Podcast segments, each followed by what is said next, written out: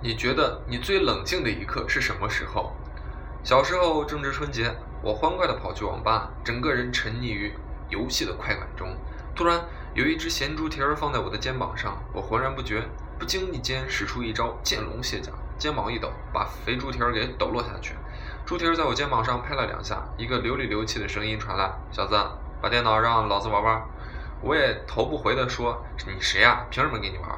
猪蹄儿又落在我肩膀上，重重地拍了几下。我被打扰兴致的我，很不生气地摘下耳机，头回了一看，只见十几个发育完全的不良少年站在我背后，凶神恶煞般地盯着我。作为没见过这种阵仗的六年级小学生，我怀揣不安之心，心脏扑通扑通地跳着，非常害怕。拍我肩膀的咸猪少年继续说：“你电脑给我玩，有问题吗？”我艰难地问，说道：“没没没没没问题，你你你你玩吧。”那你把身上的钱全拿出来，我这十几个兄弟上网挣缺钱哩。我摸了摸兜里的红包，里面就我舅舅给的一百元大洋，这对我来说是一笔巨款。整个人突然冷静下来，头可断，钱不能给。我指着门口，淡定地说：“你们都要上网啊，没问题。我现在没钱，但我爸就在门外，我去找他要钱，给你们开机子。”不良少年们一听有大人在，也不好下手，将信将疑地看着我。我沉着心。冷静地向大门走去，一步一步似爪牙。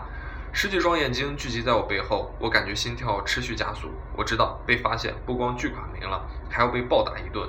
三十多米的距离非常遥远，我感觉背后响起了追兵的脚步声。我情不自禁地大喊一声“爸爸”，脚步声顿停下来。我像箭一样冲出门，趁着夜色找准了方向。撒丫子开始狂奔，小混混们也反应过来，追了上来。还好路是我比较熟，又是一个居民区，七拐八拐，眼看就要被抓住了。我想起前面正好有一个生活垃圾处理堆，堆还挺大。我跑过去垃圾堆里一钻，再用垃圾盖住自己。不久，便听到有人跑过来探查。我屏住呼吸，一动不动，想象自己与垃圾融为一体。用来人探查了一会儿。加之垃圾堆的味道确实不好闻，就走了。我依然一动不动。果然，脚步声又传来，听说话的声音，至少有四五位混混朝我走过来。我暗道不好，难道被发现了？还好，混混依旧懵懵的在寻找。